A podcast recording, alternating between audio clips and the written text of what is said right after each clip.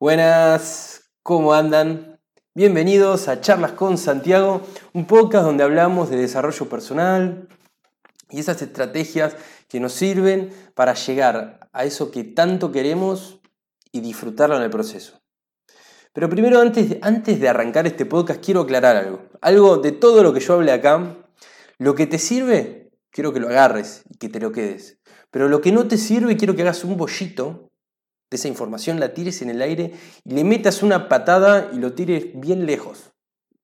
Así que ya con esta aclaración te pregunto, ¿alguna vez sentiste algo que tenías que hacer y no le podías encontrar la explicación de cómo lo hiciste? ¿O alguna vez había la respuesta de algo y no sabías de dónde la habías sacado? ¿O no solamente eso, alguna vez seguiste algo solamente por tu intuición y salió bien? Hoy justamente vengo a contarte un poquito de esto que estoy investigando, cómo funciona nuestra mente, o de qué manera yo, yo logré interpretar. Esta información la leí en varios libros, pero sobre todo la leí de un libro que me encantó, que no habla de desarrollo personal, es de emprendimiento, y te lo voy a recomendar, te lo voy a pasar, pero antes de arrancar con los números, este libro, con la parte técnica, habla de la mentalidad. Y, este, este chabón, este, este autor, cuando lo explica de la manera que lo explicó, a mí me llegó. Me llegó mucho. Y lo había leído varias veces esto. El libro que te voy a recomendar que lo leas, que saqué mucha info, se llama De cero a empresario de Tito Galvez. Es un mexicano, capo total, me cae súper bien, fíjate las redes de él, y escribió este libro de cero empresario y lo recomiendo 100% y sobre todo si querés emprender. Pero bueno, vamos, y hoy de lo que quiero hablar son de los tres cerebros, las distintas áreas que tenemos en la cabeza y cómo funcionan y de qué manera eh, las distintas áreas los hacen tomar distintas acciones y lo que pude encontrar en este libro. La primera área se llama el cerebro reptiliano. Su laburo es la supervivencia. Y acá los datos que yo encontré son los niños, que cuando nacemos podemos respirar y, nuestros órganos también funcionar de forma automática gracias a este cerebro. Y escucha este dato, el 96% de lo que hacemos lo hacemos gracias a esta parte. Es el cerebro más primitivo y es, y lo que quería hablar acá, es que es el encargado de mostrarnos o de visualizar y sentir el miedo cuando ocurre algo. Pero muchas veces ese miedo no es real. Y te tiro un ejemplo. Imagínate esto. Estás en un bar o en un boliche. Mirás hacia adelante y está esa piba que te re gusta. Y en ese momento te morís por hablarle vos. Pero pasa algo. Lo que pasa es que empezás a sentir miedo y no le vas a hablar y te, pones te empezás a poner excusas. Y entre nosotros querés hablarle. Bueno, ahí está cuando está funcionando este cerebro reptiliano. Pensá un poco más. No va a pasar nada si vas y le hablas, literal. Y si pensás que te va a pasar algo, te recomiendo de que dejes de ver tantas series y que salgas un poco más. Porque literal que no va a pasar nada por irle a hablarle a alguien. Así que, si sos un pibe o una piba y te gusta alguien en el boliche, andá y hacelo. No te va a pasar nada.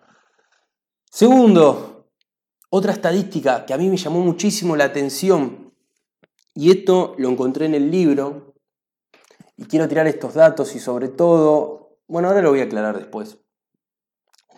Y escucha esto, lo que encontré.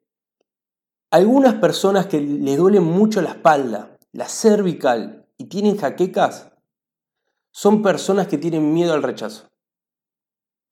Y dolores de la parte frontal de la cabeza y boca del estómago son miedo al fracaso. Esto sobre todo si te duele algo, anda al médico. No seas boludo, no seas boluda. Pero este dato me llamó muchísimo la atención.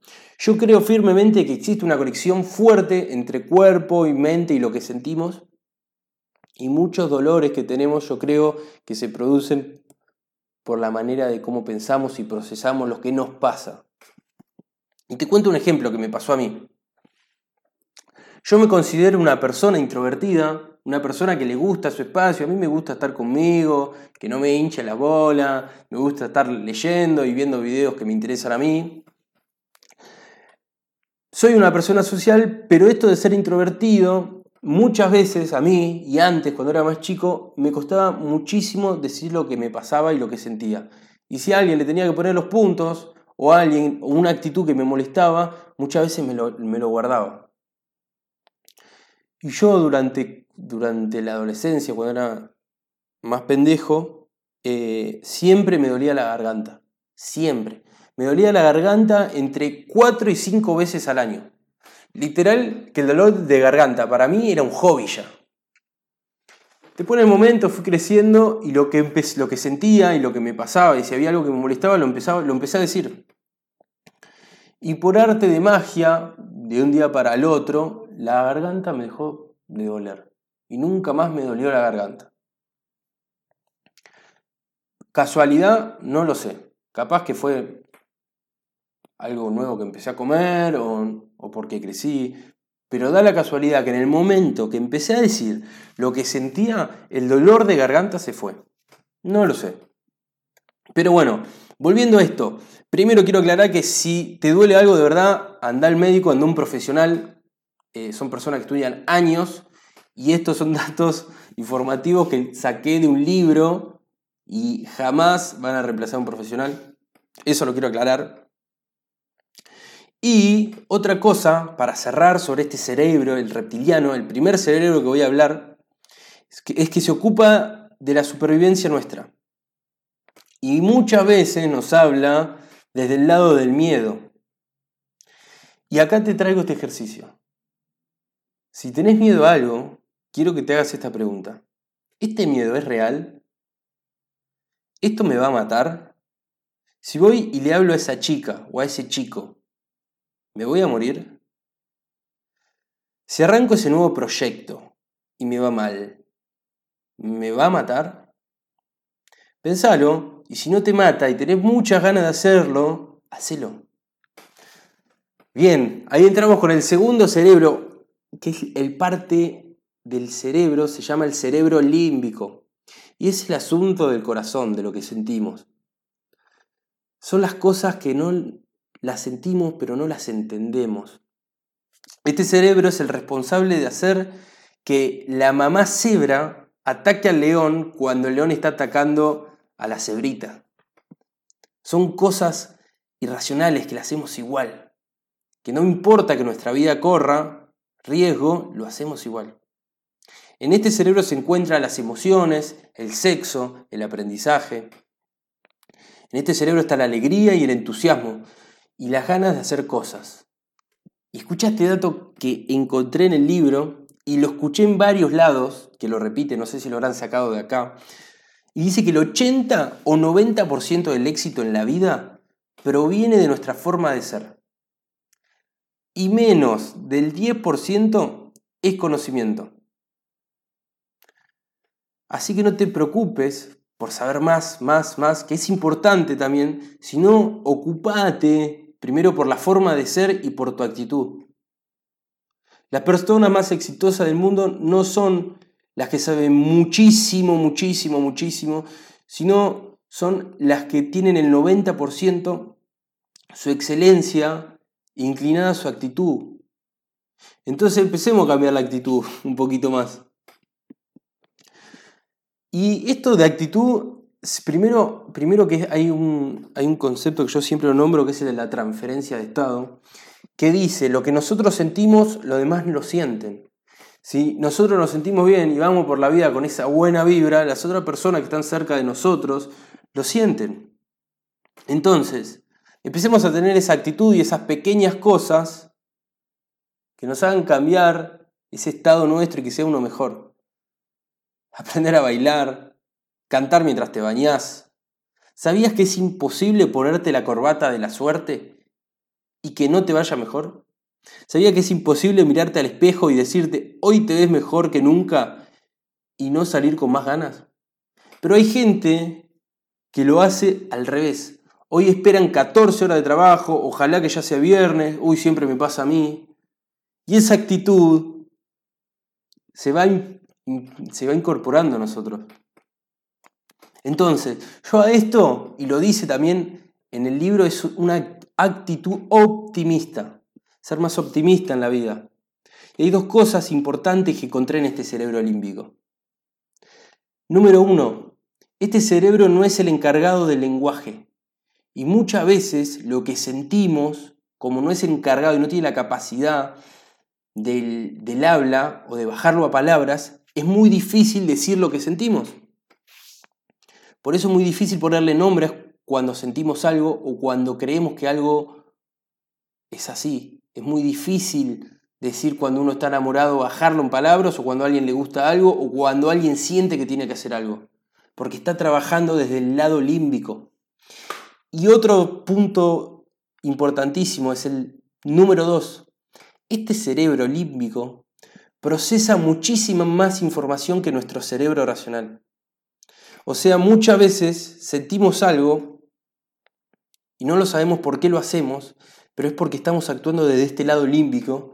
Y no solamente eso, estamos procesando muchísima más información, estamos procesando muchísimas más cosas que están pasando alrededor. ¿Y cómo se comunica, me preguntas, este cerebro con nosotros? A partir de nuestra intuición. Por eso, muchas veces nos dicen, seguí a tu intuición, seguí a tu corazón, y muchas veces no nos falla, algunas veces sí, pero muchas veces nuestra intuición nos dice algo, porque estamos hablando de este lado, del lado límbico. Y por último, el tercer cerebro es el córtex, es nuestra parte racional y la lógica. Nos sirve para darle razón al cerebro límbico, ponerlo en palabras aunque no sea verdad. Y lo que quiero traer acá, y es algo muy loco, es que muchas veces este cerebro límbico le quiere poner en palabras algo y aparecen las excusas. Muchas veces no queremos hacer algo y ponemos las excusas, lo racionalizamos y nos autoconvencemos de que es así. Y la verdad que nadie es dueño de la verdad. Hay una herramienta que yo utilizo y es importantísimo esto y la voy a traer acá. Cómo ver de cierta manera, entre comillas, una herramienta a ver si es una excusa o no. Y es fácil. Es ver qué resultados tenemos en esa área específica. Entonces a partir de ahí podemos identificar si es una excusa o no. Y te tiro un ejemplo. Muy fáciles. Si yo digo que tengo un millón de amigos, un millón de amigos, y me creo una persona social, es muy fácil analizar esa área, ver a mi alrededor, y si estoy más solo que Papá Noel en agosto, como ahora que estamos en agosto, hay algo que está mal. Me estoy excusando. No soy esa persona que puede generar un círculo de amistad. Entonces una de las mejores maneras de ver si nos estamos excusando es ver los resultados que tenemos alrededor. Y una vez que aceptamos lo que podemos generar nosotros, a partir de ahí podemos mejorar esa área. Y es fácil, y te lo, puedes llevar a todas las áreas. Y te tiro estas preguntas. ¿Tengo novia o no tengo novia? ¿Tengo plata o no tengo plata? ¿Tengo amigos o no tengo amigos? Y así con todo lo que quieras. Es importante siempre, si queremos mejorar en un área, identificar cuál es nuestro punto A. Obviamente siempre todos arrancamos de un, con más ventajas y menos ventajas. Y eso, bueno, eso déjalo para otro podcast. Yo te voy a traer las herramientas para mejorar en el lugar que estás vos. Una vez que identificamos ese punto A, podés ver a quién recurrir para mejorar en esa área. Pero es importantísimo no ponernos excusas y ver los resultados que podemos generar en esa área. Ahora bien, te traigo un mini resumen de todo lo que hablamos. Y primero, así, la recopilación de todo, tenemos tres cerebros. El primero, el reptiliano, su trabajo es que sobrevivamos y algunas veces le erra. Racionalizar, si no te mata, y si de verdad lo querés hacerlo, y si no te va a matar, hacerlo igual. Muchas veces nos muestran lo que nos pasa mediante el miedo, pero ese miedo hoy en día es mentir algunas veces. Segundo cerebro es el límbico, es el encargado de lo que sentimos. Así que si querés mejorar este cerebro y empezarlo, empezarlo a explotarlo más, empieza a cantar, bailar, cambia esa actitud, ponele pasión a la vida. Siempre que seguimos al corazón, por lo general no nos traiciona y llegamos a una buena conclusión a la larga. Cuando tu razón te diga que no y tu corazón te diga otra cosa, hazle caso a tu intuición, a tu corazón. Y te cuento dos historias muy rápidas. Yo tenía un profesor en la facultad que no me lo olvido más. Y no me olvido más de su materia. Y lo que él tenía en especial no era la materia, era la pasión y con la actitud que la daba. Y, y, aprendí y me di cuenta que no importa lo que expliquemos muchas veces, sino cómo lo hacemos y desde qué lado. Siempre que lo hacemos del lado de la pasión, no solamente que lo transmitimos mucho más, sino que las otras personas lo aprenden mejor. Y te tiro no solamente eso a nivel de, mi profesor, al nivel profesional.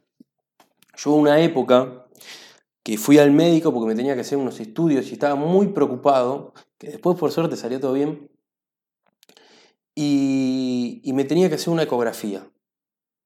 En ese momento fui, me hice la ecografía y me atendió un médico y me dio tanta seguridad y en ese momento me tiró un chiste y, y me mostró ese lado tan humano y, yo sentí la pasión que le metía a lo que hacía, que no me olvido más de este, de este doctor.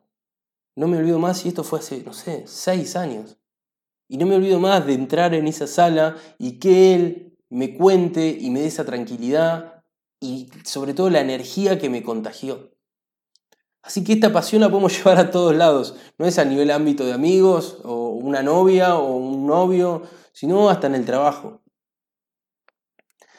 Y bien, y el último cerebro es el racional. Y yo te recomiendo, y cómo lo uso yo, usarlo para evaluar los resultados que tenemos en nuestra vida. Si queremos algo, primero lo tenemos que aceptar, si estamos bien o no en esa área, y después hacer un plan, a ver de qué manera podemos mejorar en esa área. Hoy en día estoy segurísimo y tengo la creencia que se puede mejorar en todo, en todas las áreas, en todas. Y para terminar, te voy a traer una historia que, que leí y me re gustó. Y dice así, que había un hombre que estudiaba para volar. Era un hombre que tenía algo particular y muchos los tenemos, que son esas personas que son eternas aprendices, eternos aprendices. Está buenísimo aprender y formarse siempre, pero muchas veces nos agarramos de que queremos aprender algo más y nos ponemos excusas para, para no avanzar. Y siempre decimos, cuando yo sepa esto voy a tomar acción, o cuando yo sepa esto voy a emprender, o cuando yo esté listo para esto voy a hacer esto. Y muchas veces no es necesario estar listo para algunas cosas. Obviamente algunas sí. Uno no puede ser cirujano sin estudiar. Pero muchas veces estamos preparados para un final, estamos preparados para encarar un proyecto y lo pateamos. A esta persona le pasaba lo mismo. Ese hombre empezó la carrera de piloto y cuando todos sus compañeros se graduaban, y la forma de graduarse era piloteando, manejando un avión, él agarraba y decía, no, no estoy listo aún. Entonces otra vez volvía a cursar todo de nuevo. Estuvo cinco generaciones haciendo eso.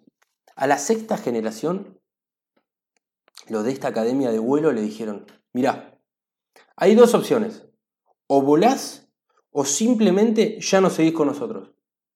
Pero no, yo esto es algo que amo hacer, me encanta hacer, siento que es lo mío, siento de verdad que es lo que quiero en mi vida. Ok, le decían, entonces vas a tener que volar. Pero no, no sé, vas, vas a volar, le decían, vas a volar un avión. Y no solamente eso, nosotros vamos a elegir qué avión. Lo único que tienes que asociar es como si fuera la cabina de aprendizaje. Nada más, pero esta vez tenés que volar. Bueno, está bien, contestaba él. En ese momento llegó el día, llegó el día donde le habían preparado el avión a él. Y ese día que, que en ese momento él estaba cagado hasta las patas. Sube al avión, cuando sube el avión arranca el avión y escucha los motores y siente una pequeña vibración en, en el avión que se mueve por los motores. Y, y lo que tenía que hacer, la única importancia era que una vez que él había arrancado, él no podía frenar. Enciende los motores y el avión se empieza a mover lentamente y empieza a agarrar una velocidad bastante rápida. Llega a conseguir la potencia suficiente para empezar a despegarse del, del suelo y, él, y este que iba manejando, que estaba muy asustado, empezó a escuchar un sonido. Un sonido que venía del motor. Sonido muy raro. Y cuando empezó a revisar detalladamente, se dio cuenta de que había ratas comiéndose los cables del motor. En ese momento no le quedó otra opción que llamar a base y decirles, me voy a estrellar, no puedo frenar a esta velocidad, ¿Qué hago? ¿Qué hago? ¿Cómo quieren que huele? Esto, esto es una locura. Y lo único que le dijeron en la base, seguí subiendo y empecé a volar. Pero si la altura es más alta, va a ser peor el choque, no me pueden hacer esto. Lo único que le contestaban en la base es, sigue volando, sigue volando. Cuando empezó a volar y a despegarse por completo el avión del suelo, empezó a agarrar alturas. En ese momento, cuando empezó a, pasar por arriba de las nubes, de las primeras nubes, sintió, se sintió tranquilo y en paz y dejó de escuchar ese ruido. Llamó a base otra vez y le dijeron, y él dice, ya no escucho el ruido, ¿qué pasó? Y en la base le contestaron, mira, la única forma de matar a las ratas es en las alturas, porque tan solo ahí no tendrán la potencia y el oxígeno para sobrevivir. Las ratas que hoy tengas en tu día, ya sean tus pensamientos, tus creencias, esas ideas que te limitan, simplemente las vas a lograr derrumbar demostrándote a ti mismo a qué altura querés llevar. Así que te dejo con esta pequeña reflexión. Esto es todo por el podcast de hoy. Espero que te haya gustado. Y si están esas ratas, esas ideas que te están volviendo loco, muchas veces lo único que hay que hacer es seguir subiendo. Te mando un abrazote y nos estamos viendo.